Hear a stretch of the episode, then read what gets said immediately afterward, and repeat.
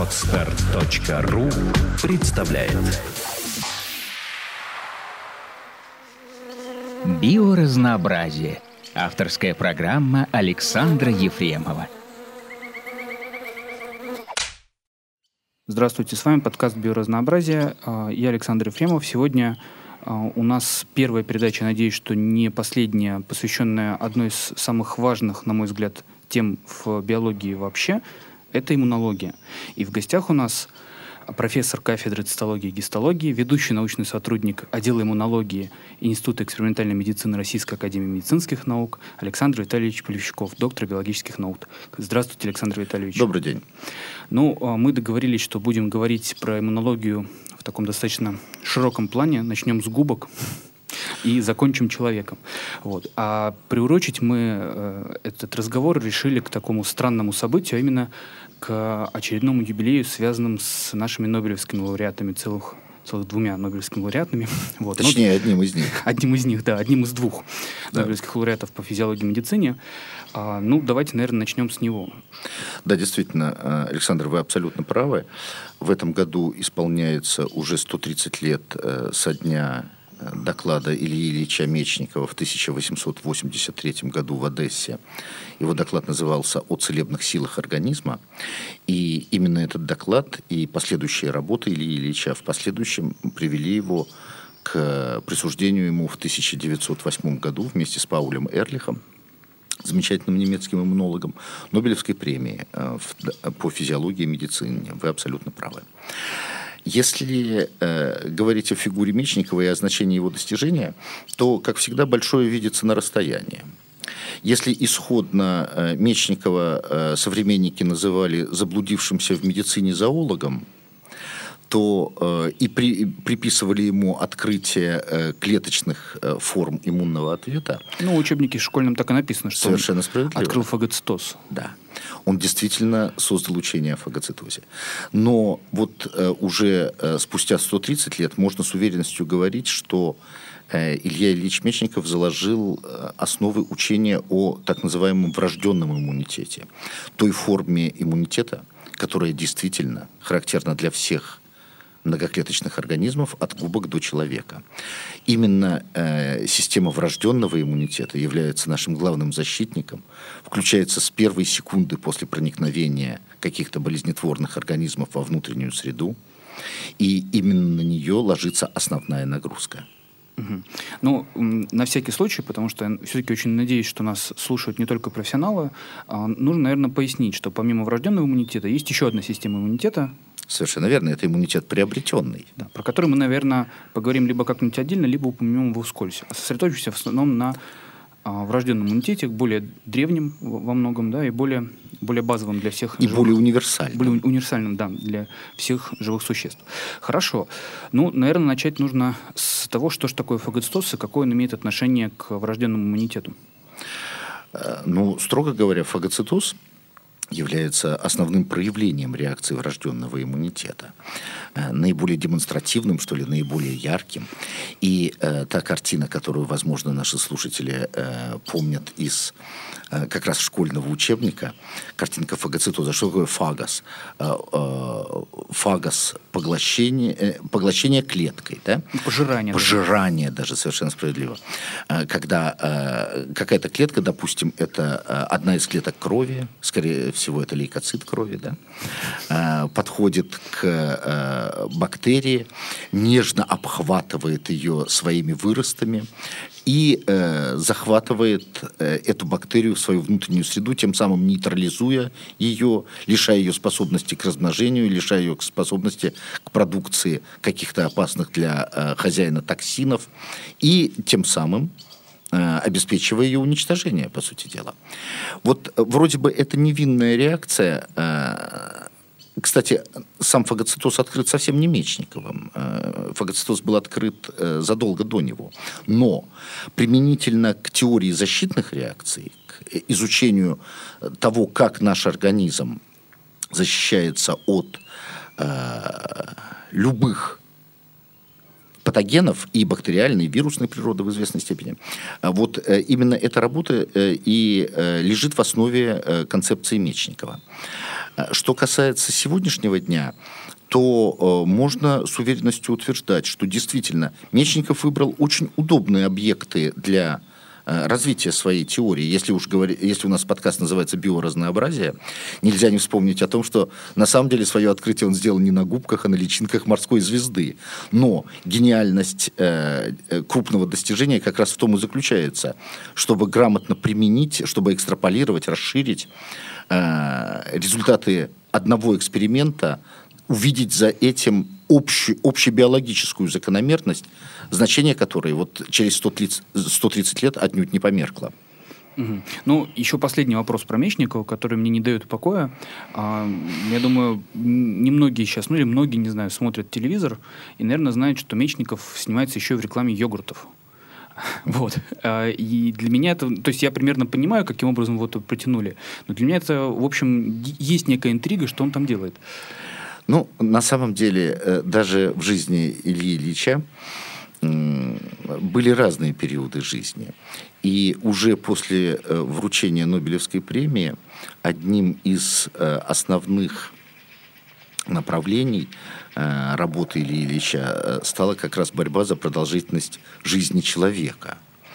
И один из подходов, который он э, проповедовал, это было изменение характера как раз микрофлоры э, кишечника. Дескать, нормальная микрофлора является потенциально болезнетворной, а вот если ее заменить на молочно-кислое брожение, то не, не будет происходить отравление, как он говорил, организма, и э, тем самым обеспечится продолжительность жизни. К сожалению, к сожалению, э, здесь какое-то есть рациональное зерно, но вот следствием э, этих мечниковских концепций, примененных достаточно огульно и э, адаптированных, скажем так, э, массовому, наиболее распространен, массовой, наиболее распространенной точки, точки зрения является идея о шлаках, о загрязнении организма как э, механизме э, сокращение продолжительности жизни. Вы знаете, когда я слышу эти разговоры, у меня возникает ощущение, что э, э, у нас э, в медицине и в биологии работают одни отставные металлурги. Или сантехники. Или сантехники. Потому что, вы знаете, вообще-то шлаки и отходы – это оттуда. А вообще-то в организме человека перерабатывается, и как всех животных, перерабатывается все полностью и выводится в виде э, финальных, совершенно безвредных э, ну, метаболитов. Да. Но самое смешное, что вот это вот увлечение Мечникова, помимо вот, вот этой связи с эм, с этими странными персонажами косвенно еще послужило развитию такой странной модели атеросклероза, как холестериновой модели. Да. Потому что у него одна из идей была, что не нужно есть много белков. Да. Что такая, такая, условно говоря, не белковая диета. И когда ее начали проверять на животных и кормили их э, белком и желтком из яйца, ну, просто яйцами в промышленных масштабах, начали кормить кроликов. Оказалось, что у этих кроликов развивается атеросклероз. Потом уже было понятно, что дело не в белках, а дело в холестерине и снова получилось не совсем А так, теперь, возможно, что и не только в холестерине. Скорее, скорее даже совсем не в холестерине. Совсем не в холестерине. Ну, про это мы как-нибудь поговорим уже Отдельно, с, конечно. Да, с биохимиками, которые конечно. этим занимаются. На самом деле, увлекательнейшая история. Да. просто не мог не вспомнить про это. Хорошо. Ну, раз мы э, сказали про фагоцитоз и, в принципе, начали вот с таких каких-то базовых механизмов, ну, наверное, с, про него и стоит э, продолжить. Я правильно понял наш общий посыл, да, что фагоцитоз есть у всех живых организмов, Верно. от губок, на самом деле у простейших он есть, да? Конечно, это главная форма их жизненной активности. Ну, в, в принципе, это свойство животных, по большому да, счету. совершенно да, верно. И заканчивая человеком, мы, ну, у человека, естественно, не все клетки способны к фагоцитозу, только самые классные. Самые специализированные, да. Вот. А как это работает? ну, здесь вопрос с подвохом, да, потому что э, когда пытаешься это представить упрощенно, ну, подошла, съела и все. На самом деле ведь не, не так все просто. Конечно. В действительности э, рассматривать только один фагоцитоз в отрыве от общей последовательности защитных реакций совершенно неправомочно. Вот э, давайте представим себе э, самую невинную модель. Э, кого-то укусила э, насекомое или кто-то э, засадил занозу, да? И э, начинаются, оп, оп, начинается определенный каскад реакций. Вот э, общие признаки э, этой реакции знает э, любой из наших слушателей. Э, развивается припухлость, да? Э, развивается покраснение поврежденного участка. Да? Э, если повреждение значительное, повышается локальная э, температура. Можно пощупать поврежденный участок и ощутить, что он теплый. Да? Наконец, развивается отек. Вот рассматривать э, один только фагоцитоз в отрыве от этих э, классических признаков воспаления, сформулированных на самом деле еще в античное время одним из основоположников медицины, врачом Галеном, да, на самом деле нельзя. Потому что это все элементы одного процесса. Для чего развивается отек? Для чего э, э, Почему развивается отек? Потому что изменяется локальная циркуляция крови да, в поврежденном участке. Допустим, покровов. Мы сейчас говорим э, еще раз про укус насекомого или про занозу. Да? Хорошо, тогда сразу вопрос. То есть, в принципе, да. ответ здесь понятен, но а, как а, система локальная, вот эта, да, участок ткани, который поврежден, понимает, что он поврежден? Ой, это, это достаточно э, сложный вопрос, но попытаемся о нем рассказать Э, попроще. Э, во-первых, сам факт э, механического повреждения ткани. То есть, если ударить, да, то есть не повреждая Конечно. А вспомните синяк, вспомните любой угу. синяк, да? Э, э, механическое повреждение. Во-вторых, э, это, конечно же, проникновение инородного материала. Будь это жало насекомого, будь это материал самой занозы или бактерии и грибы, которые в изобилии покрывают эту занозу. Да? Э, то же самое. Наконец, при повреждении покровов раскрывается доступ для микрофлоры с поверхности кожи, из воздуха для поступления во внутреннюю среду организма. Наконец, нарушается целостность э, капилляров, да? угу. и, соответственно, запу- немедленно запускается каскад свертывания крови, дабы остановить э, кровопотерю это э, неизбежные совершенно следствия. То есть каскад свертывания крови тоже может быть служить фактором Безусловно, однозначно. Каскад свертывания крови, э, в свою очередь, э, причем все защитные реакции, это вообще универсальный принцип работы защитных систем организма, они имеют как раз каскадный характер. То есть э, стоит заметить самое небо... э, организм увидеть самое небольшое повреждение, которое выражается в активации всего нескольких молекул, и, послед... Э, и нарастание реакции становится очень быстрым, вовлекаются новые-новые участники. Каждая э, клетка или каждая молекула выступает в роли маленького усилителя, обеспечивающая мощное нарастание э, этих реакций. И вот что интересно, э, если остановить э, этот процесс, если затормозить процесс развития отека, опухоли, да, можно это сделать при помощи современных фармакологических средств, конечно же, это легко сделать. Конечно, это очень э, повышает комфортность жизни э, пациента, потому что каждый из нас периодически выступает в роли пациента. Но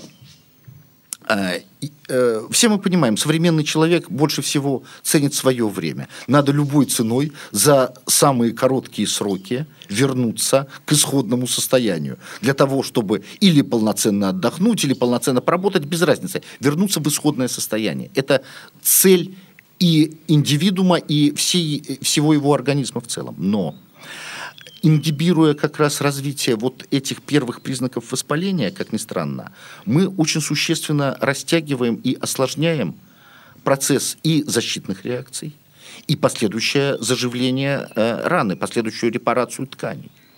То есть э, это э, палка о двух концах. Вот э, нередко Помните старая добрая фраза? Если насморк лечить, то он проходит э, за 10 дней, а если не лечить, то за полторы недели. Да? Ну, да. А, вот если Здесь, э, э, как всегда, э, все немножко относительно. Вот если его не лечить, как ни странно, освобождение покровов, очищение покровов, да, их восстановление после вирусной или бактериальной инфекции протекает гораздо быстрее. Но мы же не готовы сейчас пойти на это. Рука сразу автоматически тянется к соответствующим каплям, соответствующим препаратам, как побыстрее восстановить э, исходное состояние. Но чудес, к сожалению, не бывает. И возможно, э, что ценой вот этой нашей торопливости и попытки ускорить э, защитные, иммунные и репаративные реакции, становится рост аллергизации, к примеру, да? становится рост числа патогенов, устойчивых к нашим воздействиям. Да? Они неустойчивы к воздействиям как раз тех самых фагоцитов, открытых Мечниковым. Угу. К ним э, невозможно, э, ни одна бактерия не может выработать к ним устойчивость. А вот к нашим воздействиям Э, она вырабатывается очень активно. Я сейчас не говорю про антибиотикорезистентность, это богатая отдельная проблема. Да, но про, про это действительно можно отдельно поговорить, Конечно. потому что это как раз один из страхов биологии, который Конечно. имеет место быть.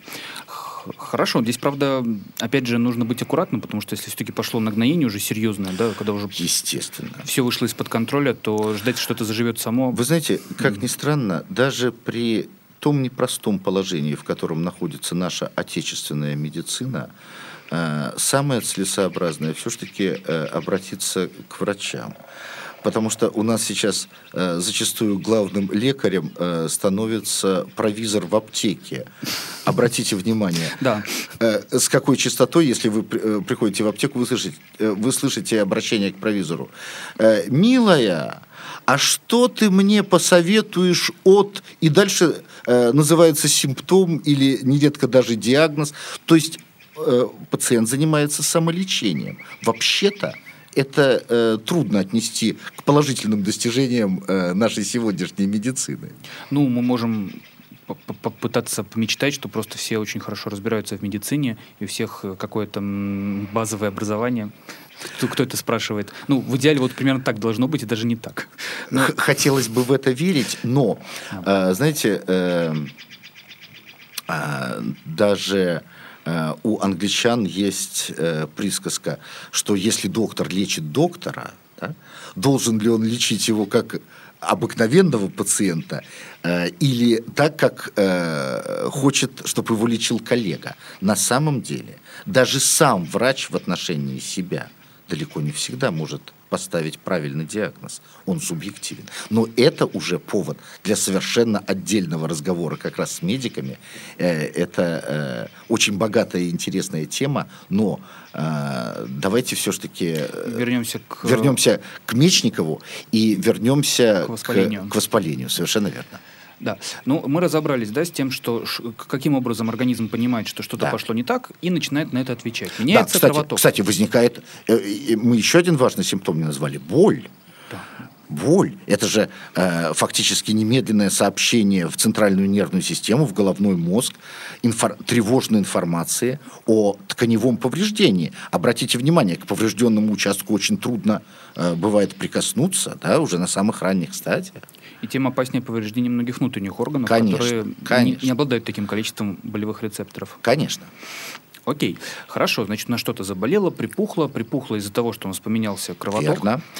И в результате в э, очаг повреждения, и несколько искусственно, но э, оказались привлеченными, э, можно даже сказать, закачанными, да, в изобилии как раз лейкоциты крови. Их много разных сортов. Вот э, кто внимательно читал свой анализ крови, э, в, выданный в больнице или в поликлинике, мог видеть разные названия. Там перечисляются нитрофилы, моноциты, эозинофилы, базофилы, многие, лимфоциты, многие-многие другие клетки. Вот. Э, но в действительности э, основная роль в осуществлении как раз фагоцитарных э, реакций принадлежит двум группам клеток. Угу. Это прежде всего нейтрофилы крови, угу. и э, другая группа это моноциты крови, которые, попав в такой очаг воспаления, достаточно быстро превращаются в активированную форму, моноциты превращаются в макрофаги, э, то есть большие пожиратели. Это действительно одни из самых больших клеток крови, которые эффективно обеспечивают захват э, и э, уничтожение проникшего патогена, но им принадлежит не менее важная функция – в э, макрофаге, эти бывшие моноциты крови, э, становятся еще и посредниками в общении двух иммунных систем. Системы иммунитета врожденного и системы иммунитета приобретенного. Поскольку, мигрируя из очага воспаления в близлежащие лимфатические узлы, иные скопления лимфоидной ткани, они э, информируют лимфоциты, а это основные клетки как раз иммунитета уже приобретенного, это несколько другая иммунная система, о структуре проникшего патогена, возможно, даже о его биологии, и тем самым инициируют запуск уже реакции иммунитета приобретенного. То есть полностью разделять эти две системы на данном этапе, наверное, не слишком правильно. У них может быть и не во всем совпадающие функции – но то, что э, в организме все на все влияет – то, что эти две системы, безусловно, связаны между собой, это не вызывает сомнений. Хорошо, тогда вопрос, раз уж мы э, заявили, что мы говорим не только про человека, сейчас все вышесказанное имело отношение, безусловно, в первую очередь к человеку. К человеку и млекопитающим.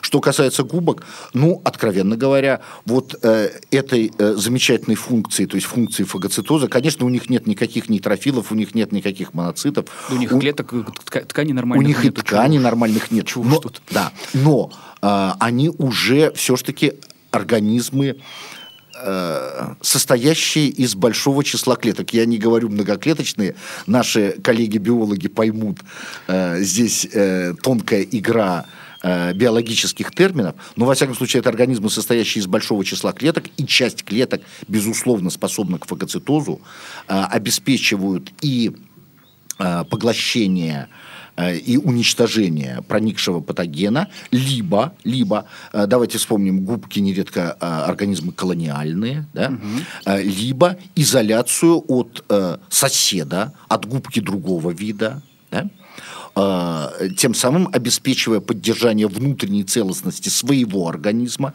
и поддержание своего «я». Кстати, на самом деле, вот эта функция любой иммунной системы, идентификация своего «я», поддержание своего «я», для млекопитающих, конечно, она не так э, заметна, хотя, э, хотя защита от проникновения бактерий – это тоже защита своего «я», защита поддержания своей индивидуальности. Ну да, если мы еще вспомним, что часть белков, связанных с иммунитетом, могут принимать участие в формировании сексуальных предпочтений, но это богатая это тема. отдельная история. Это, это отдельная э, история, это богатая тема.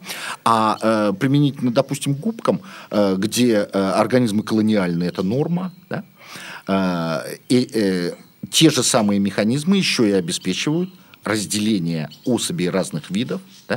угу. обеспечивая поддержание целостности среды конкретного организма. Окей. А все-таки система врожденный приобретенный иммунитет, она когда появляется? О,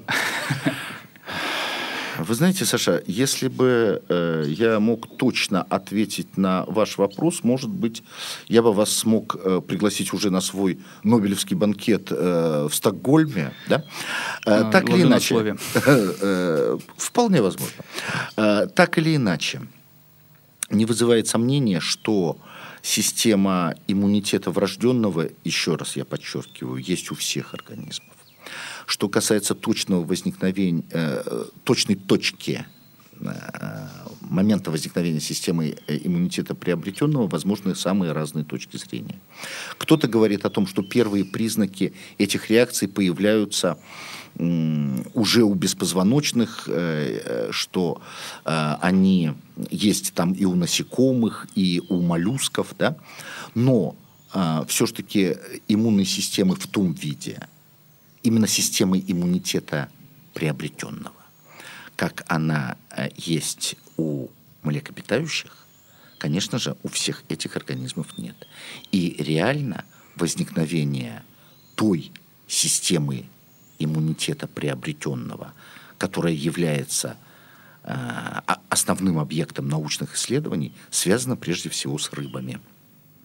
Угу реально зачатки, да, есть у так называемых круглоротых, да, предшественников рыб, минок и миксин, э, но в полноценном виде она появляется только у рыб. И парадоксально э, следующее обстоятельство. Вопреки всем нашим эволюционным представлениям о постепенности формирования да, тех или иных признаков, их закрепления, здесь, э, в случае иммунной системы, сразу мы имеем дело с новым планом строения, новым планом организации. То есть, или это очень серьезный эволюционный скачок, да? Э, или э, мы не имеем очень многих промежуточных этапов, мы сейчас можем только гадать по этому поводу. Так или иначе, в окончательном виде та иммунная система, которую мы изучаем у человека, она уже есть у рыб. И, откровенно говоря, с этой точки зрения, дальше различия в организации э, иммунной системы между позвоночными не столь выражены. Угу. Ну да, мы снова отошли от э, истории про человека, которого укусило э, насекомое или он засадил занозу. Да. Мы начали разбираться с тем, что там есть два типа фагоцитозных клеток, да. э, способных фагоцитозу клеток, скажем да. аккуратнее, э, нейтрофилы и макрофаги. Да, и... Главное. Главное. Да. А, что, что, что же еще там происходит? О, э, там происходит масса интересных То есть, событий. Э, на самом деле, попробую сформулировать более точно, да, как именно клетки а, делают то, что э, попавшиеся туда а, потенциальные патогены этими патогенами не становятся, а прямо там же в ране умирают.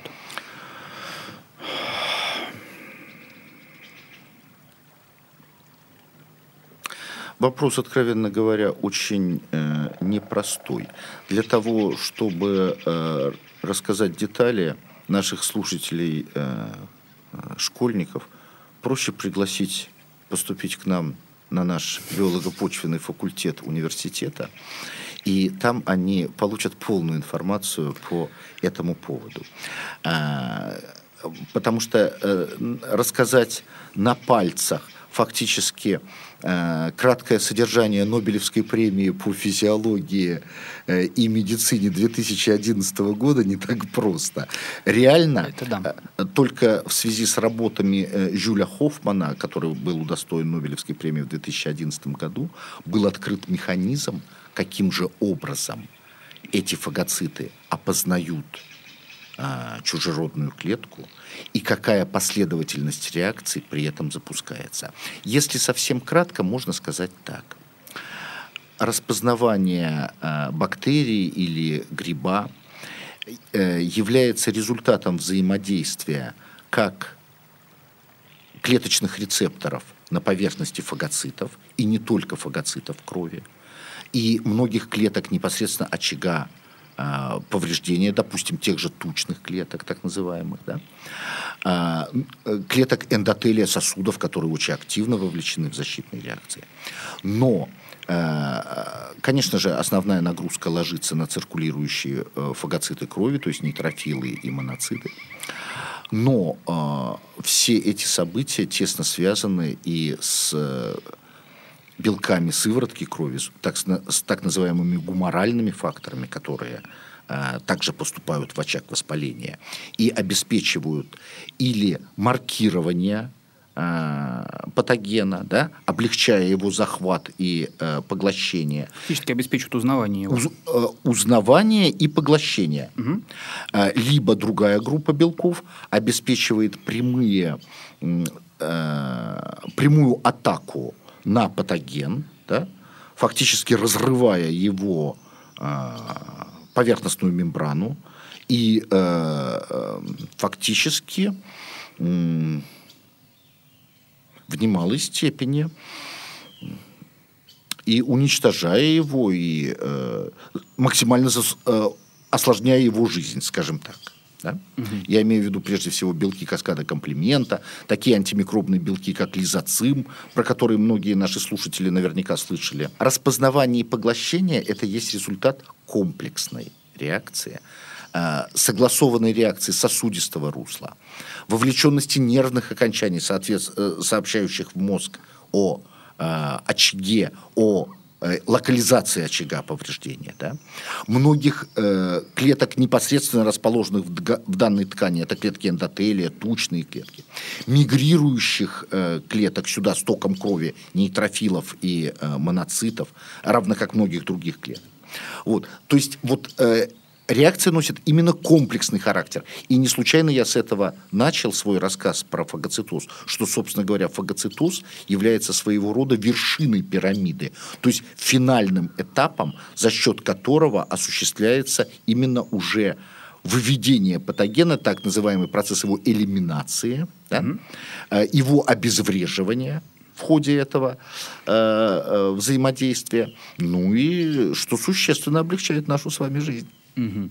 Хорошо, здесь, правда, у меня вопрос немного каверзный, как да. цитолог цитологу.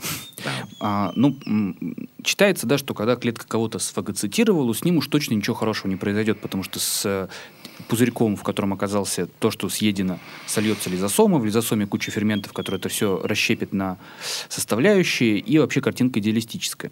Но в реальной жизни мы знаем, что многие и патогены, и многие вещества, например, та же самая ДНК, ну, там, правда, на нефагосому попадает, но это не столь важно, да, а, успешно этого слияния с лизосомами и успе- э, избегают. И более того, успешно попадая внутрь клетки, устраивают там маленькую вечеринку, начиная фактически в ней паразитировать. Да.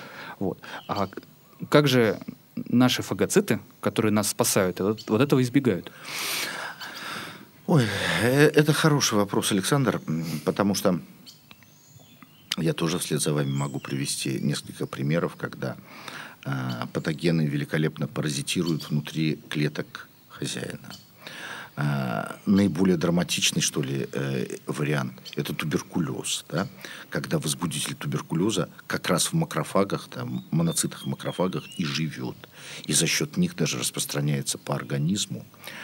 А, и э, его существование невозможно вне этих клеток. Но обратите вот внимание, интересный момент.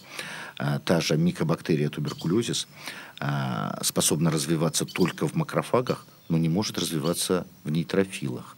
Потому что нейтрофилы имеют один очень важный механизм, который называется антимикробными пептидами угу. так называемыми дефенсинами. Дефенс – защита, да, дефенсины, соответственно, животные антибиотики, которые э, существенно осложняют жизнь микобактерии в нейтрофилах и не дают ей э, ни малейшего шанса выжить там. А можно привести массу других примеров. Э, допустим, э, стрептокок, да, может существовать в огромном количестве клеток. Это и клетки эпителия, да, и клетки других тканей лейкоциты крови, к сожалению. А, ну, если, э, допустим, стрептококковые инфекции очень характерны, прежде всего, для детского возраста, да, э, нередко э, внутриклеточное паразитирование очень сильно осложняет жизнь уже взрослых людей с вполне сформировавшейся иммунной системой. Я имею в виду гонококковую инфекцию, да, когда э, вывести э, нейсерию, возбудитель гонореи, да, совершенно непросто, потому что он переходит к внутриклеточному паразитированию, где великолепно защищен от любой антибиотикотерапии. И на самом деле, э, если подходить по э, серьезным медицинским критериям, обеспечить полное удаление, полную элиминацию этого патогена, равно как и э, стрептокока, равно как стафилокока, чрезвычайно сложно. Это очень серьезная работа врачей. То есть мы переходим даже к более, можем перейти к более богатой теме, это может быть темой отдельного разговора, это, это, взаим, да. это взаимоотношение макро- и микроорганизма. Угу. Понимаете, это ведь богатейшая тема. Вот посмотрите, мы говорим про чудесные свойства нашей иммунной системы, но при этом забываем, что внутри нас живет порядка трех килограммов, килограммов микрофлоры, насчитывающей э, такое количество э, микробных клеток, которое в сотни раз превосходит количество э, клеток самого организма человека. За этот короткое время, которое у нас было, мы, по-моему, более-менее разобрали, что даже такая прост, простая реакция, как э, локальный ответ на занозу или укус насекомого, она в итоге э, включается не только фагоцитоз, как один да. из клеточных механизмов, но и требует целого ансамбля э, реакций и на уровне всего организма, и на уровне в, в частности, внутриклеточных каких-то процессов. Конечно. И это, конечно, удивительно, что тут за что я люблю иммунологию, что она умудряется объединять и физиологию, и цитологию, и много чего еще, молекулярную вот, биологию. Александр, вы абсолютно правы. Я бы даже больше сказал. Вот э, научные достижения последних лет, как бы э, завершая э, повод на, э, предмет нашего сегодняшнего разговора, э, исследования последних, наверное, 15 лет показали – что к тому моменту, когда происходит уже подключение к защитной реакции системы иммунитета приобретенного, которая, сейчас, которая по современной концепции рассматривается как наиболее мощный механизм иммунной защиты, на самом деле свободного патогена в организме нет. Или его количество ничтожно по сравнению с исходным.